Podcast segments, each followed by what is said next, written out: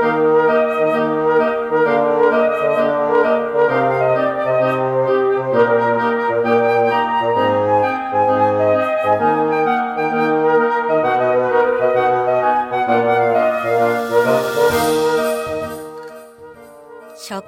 農森。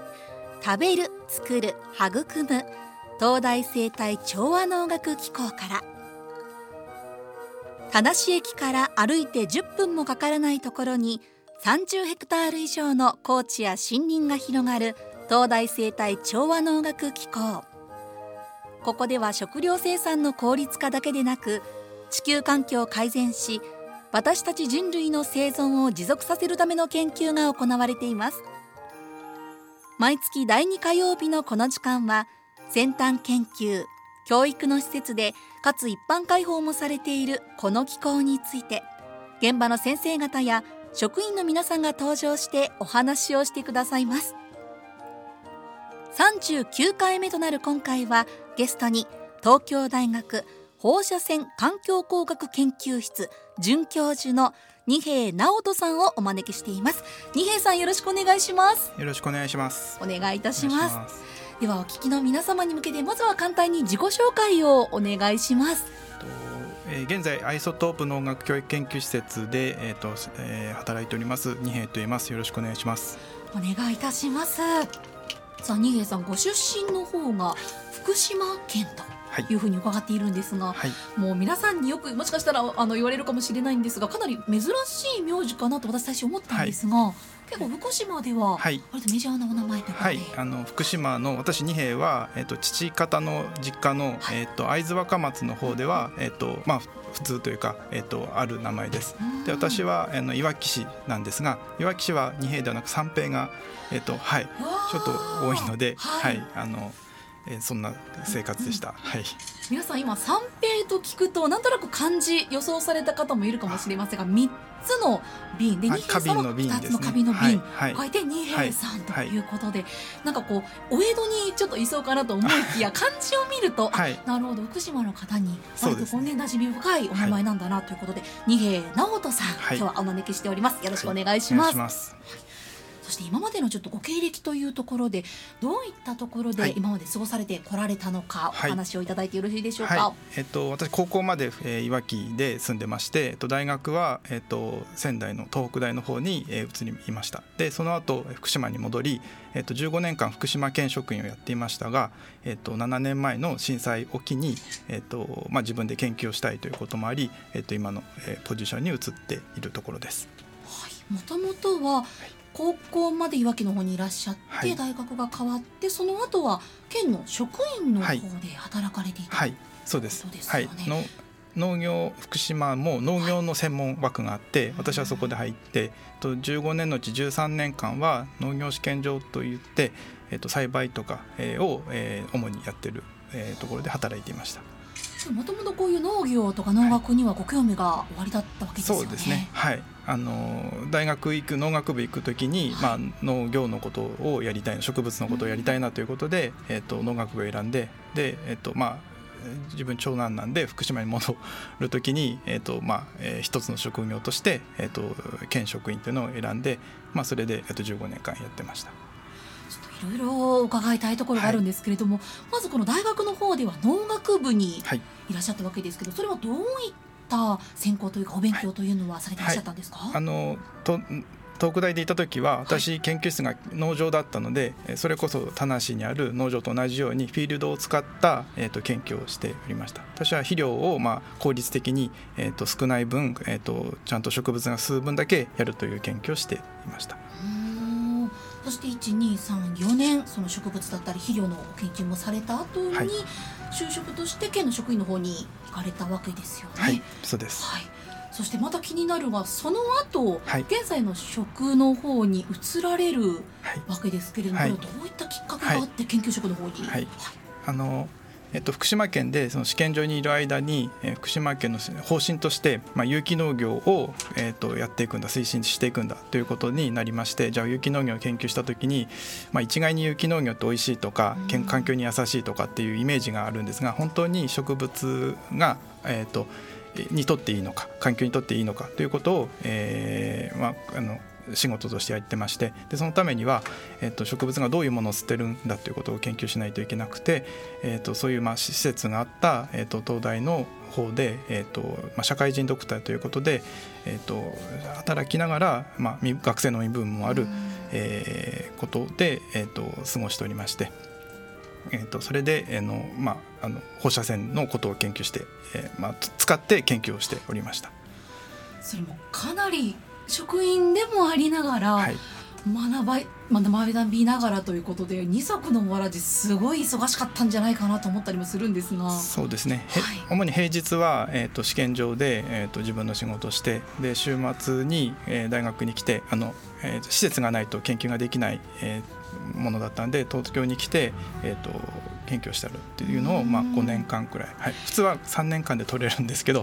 えー、と僕遅かったので5年間かけて、えー、と研究させてもらいました。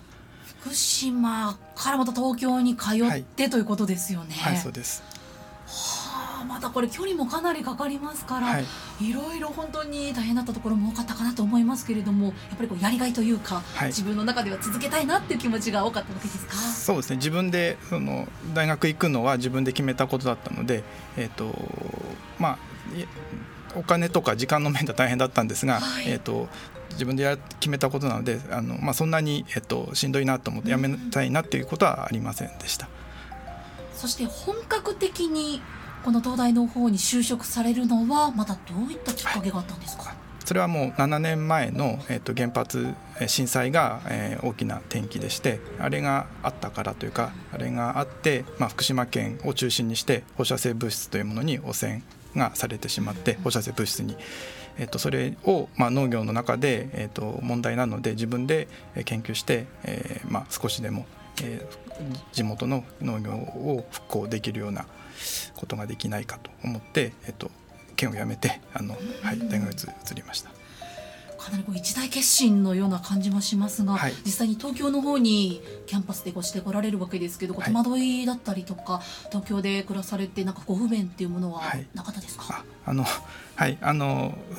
不安な部分もあったんですが現職から大学に移るということで、まあ、それよりも、えーと、今やらなきゃいけないと思ったことが僕は強かったので自分の中で強かったので、えーとまあ、やめてもしょあの今やろうと思って決めてきたのでそんなに、はい、の通勤とか大変ですけど。も はい、そうですね、はい、あの田舎だと人があんまりあれなので、はい、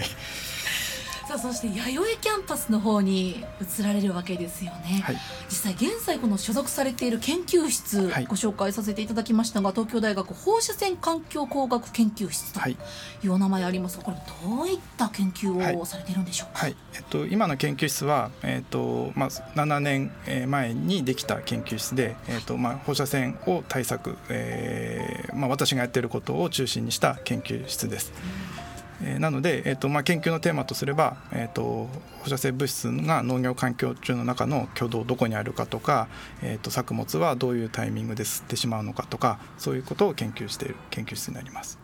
そしてこの研究室実はこう、まあもう一つお名前がというかあるようでして、はい、あの研究室というか私の所属として、はい、えっ、とアイソトープ農学教育研究施設という、うん、えー、施設の所属でもあります。えっとそこはえっ、と大学の共通施設でして、まあいわゆる農学部のまあ図書館と同じようにいろんな方が利用されるえーと、研究室ああの施設です、うんうん、アイソトープという放射性物質を使った研究というのは今でも普通にされているので、まあ、それは管理をするしなければならない場所であるので、えーと、そこの、えーまあ、管理をしながら自分でも研究しているということになります。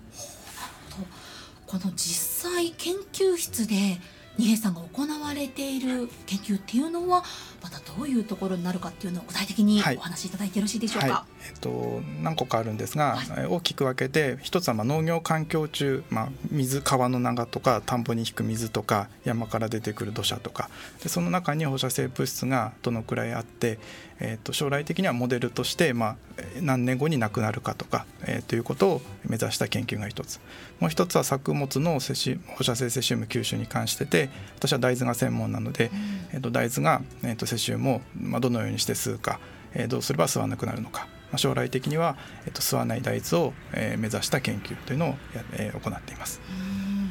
実際に7年前7年前に研究室の方が立ち上がって、はい、はい、携わっていらっしゃるわけですけれどもさその大豆を主に研究されているということですよね。はい、これなぜ大豆なのかっていうのを伺ってもよろしいですか？そうですよね、はい、えっと、大豆は、えっと、福島県の中で生産面積が第2位の、えー、作物なんですね。1位は稲で、えー、2位は大豆で、まあ、土地利用型と言われていて、まあ、あの多く作られているので福島の農業復興を考えた時に、まあ、大豆が必要だろうということが一つともう一つは、えーと、福島県が行っているモニタリング検査といって出荷する農作物を全て測っているんですが、まあ、それの結果を見ると,、えーと、基準値を超えるものはないんですが比較ちょっとセシウムというのが出てしまうと。でやっぱり作る農家としては不安なところがあるので、えー、とそれを和らげるというか、まあ、今後、まあ、福島以外のところで起こった時にも、えー、と問題になる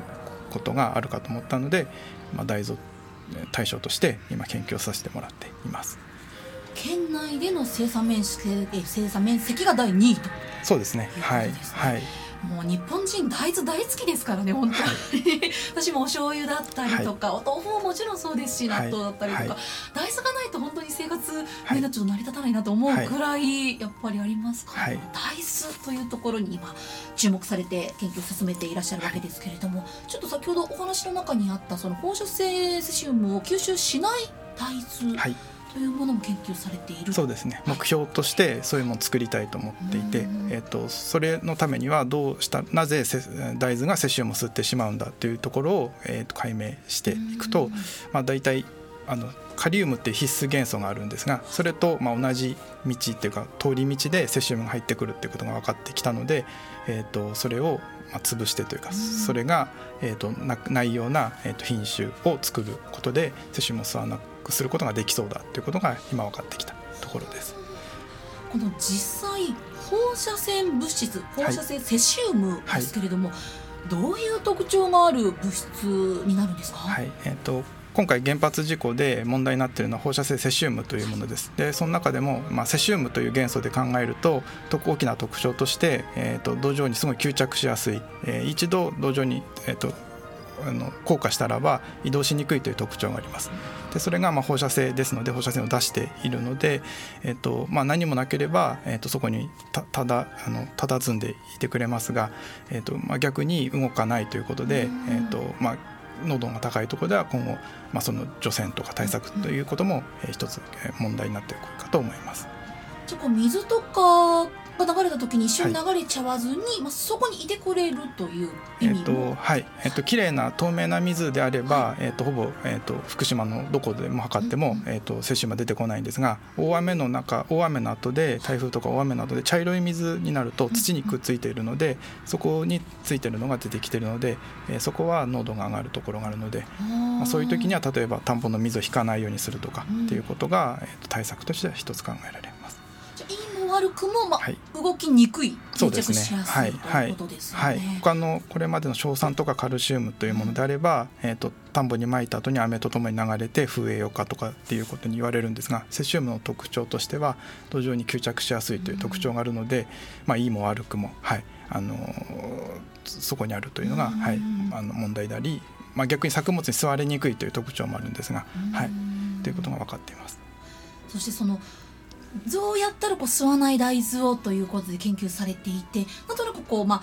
解明が進んでも今来ている状況ですよね。はい、今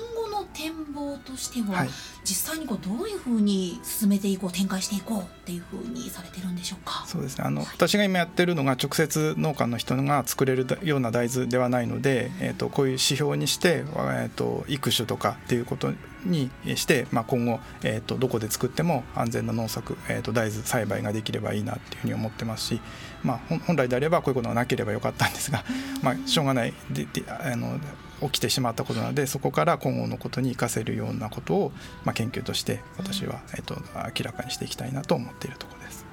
確かにこう安全皆さんが食べてもどんなところで作っても安全な大豆っていうところですよね、はい。はい、そしてどなたが作ってもというところで,、うん大事になってくるわけですね。さあそしていろんなこの研究も進められているわけですけれども、はい、今伺ったように今後の展望についてということで二重さんが研究の中でこれからやっていきたいなと思われていること進めたいなと思われていることは他にどういったことがございますか、はあの大豆ともう一つやっているその農業環境中のセシウムの挙動というのがあります。で、えーと、今ほぼ大丈夫なんですがそれが、えーとあごめんなさい森林は、えーと、除染をしていないので山ですねはい山ですね、はい、あれは除染をしていないので、まあ、そこからどのくらいセシウムが出てくるかとか、えー、川の中でどのくらい増えていくかとか年次変動があるかどうかっていうのが、まあ、農家の人も気にされるので、まあ、そういうところについての研究を、えーと、進めていってえー、いきたいなと思っているところです。実際にその、まあ、福島の中でも除染がまだされていない場所も残ってはいると。はい、いうことです、ね、そうですね。うん、あの住んでるところは、まあ、えっ、とほぼ大丈夫安全なんですが、はい、えっ、と一部除染してないところもありますが、うん、まあそこはもう管管理というか、まあどういうところが高いとか低いというのが分かってきてい。るので、まあそれで不安に思うところはあまりなくてもいいかなと思っています。実際にこう今東京に私たちいますけれども、はい、なかなかやっぱり現地に行かないと現地を知っている方でないとわからない情報でたくさんあると思うんですが、はい、今現状っていうのはどういうふうになってますか、そうですね、えっと、農作物で言えば、えっとえーと、基準値というのがあります放射性セシウムが農作物にどのくらい入っていれば、えーと、出荷してダメですという基準値100ベクレルというのがあるんですがそれを超えるものはありません、えーと、2013年以降野菜とか穀類については出ていませんし、えー、と最近まで出ているやっぱ海の魚なんですがそれも去年以降出ていないので、えー、と出荷されているもの流通されているものに関してはほぼ安全です。えー、かといって全部安全かというと、えー、そこはまだ分からないところがあって先ほど言ったように森林は除染がされていないので、えー、と山菜とかキノコは、まあ、一部高いものもありますが、えー、と流通するものに関してはあの安全なものだけというのが裏あの基準ですので、まあ、そこは安心して、えー、とぜひ食べていただきたいなと思っています。出回っているものに関しては、はい、しっかりと検査も入っているので安全ということですね。はい、はい本当にこれから秋いろんな味覚がね、あったりしますしその稲とか大豆も含めてですけれども、はい、いろんなものをぜひね福島元気にしていこうっていう意味でも、はい、やっぱり試飲を続けていただきたいですよね。そうですね。ぜひ、はい、あの食べていただければと美味しいので、はい、思います。ちなみに福島のお住まいだった二平さんに伺いたいんですが、福島の美味しいものどういうものがありますか？桃ですね。桃。桃はい。夏の桃はあのどこに誰に対して出してもは恥ずかしくないと思うくらい美味しいと思うのであの夏旬な時に食べてもらえればと思います。はいありがとうございます。これからね味覚の秋もありますけれども、はい、ぜひねいろんな福島産の農作物応援する意味でも皆様手に取ってみてください、はい。さあそしてもっとお話を伺いたいところですがそろそろお時間の方も近づいてまいりましてぜひリスナーの皆様に二平さんの方からメッセージを最後にお願いします。はい、えっとはいあの福島私の地元の福島は、えーと、今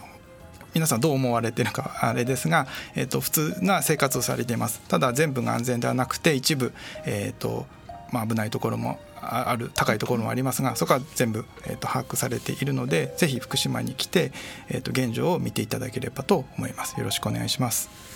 ありがとうございます。改めて今回39回目のゲストは東京大学放射線環境工学研究室准教授の二平直人さんをお招きしました。二平さんありがとうございました。ありがとうございました。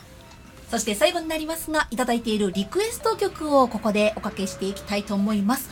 スティービー・ワンダーの楽曲ということで二平さん洋楽お聴きになるんですか？いやあのあんまり聞かないんですけども あの